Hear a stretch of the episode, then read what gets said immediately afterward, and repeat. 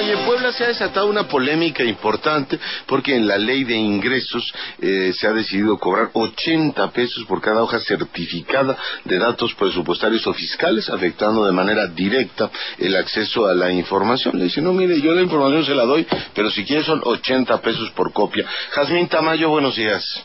¿Qué tal, Leonardo? Amigos de Enfoque, esta mañana les comento. Los integrantes del Congreso del Estado de Puebla aprobaron el pasado mes de diciembre la Ley de Transparencia y Acceso a la Información Pública, la cual ha generado un debate entre diversos sectores de la sociedad, específicamente por la aprobación de dos artículos, el 73 y el 76, los cuales establecen que la información fiscal y presupuestaria solo podrá obtenerse mediante una solicitud expresa y después de pagar 80 pesos por foca significa que para poder acceder a la información pública en un documento de 100 focas, el ciudadano debería cubrir la cantidad de 8 mil pesos, lo que genera que los ciudadanos interesados en conocer sobre los ingresos y egresos de los gobernantes desistan de informarse. A pesar de esta situación, la diputada Josefina Bouchade, presidente de la Comisión de Transparencia y Acceso a la Información en el Congreso de Puebla, calificó esta como una iniciativa de avanzada a la altura de los nuevos tiempos, según dijo, hoy esta es la mejor ley posible en Puebla. Es la mejor ley posible para Puebla.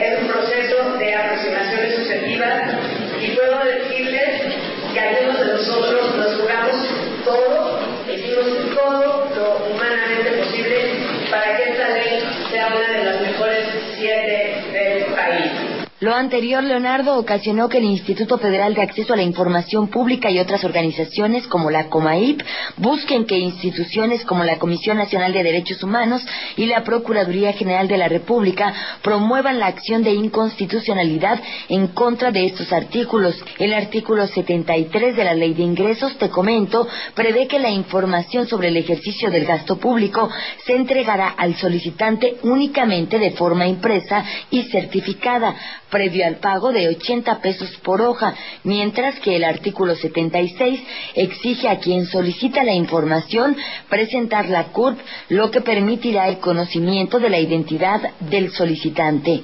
Leonardo, hasta aquí el reporte. Gracias, buenos días. Y tengo en la línea a Areli Cano, comisionada del Instituto de Acceso a la Información Pública de esta capital. Eh, Areli, buenos días, ¿cómo está?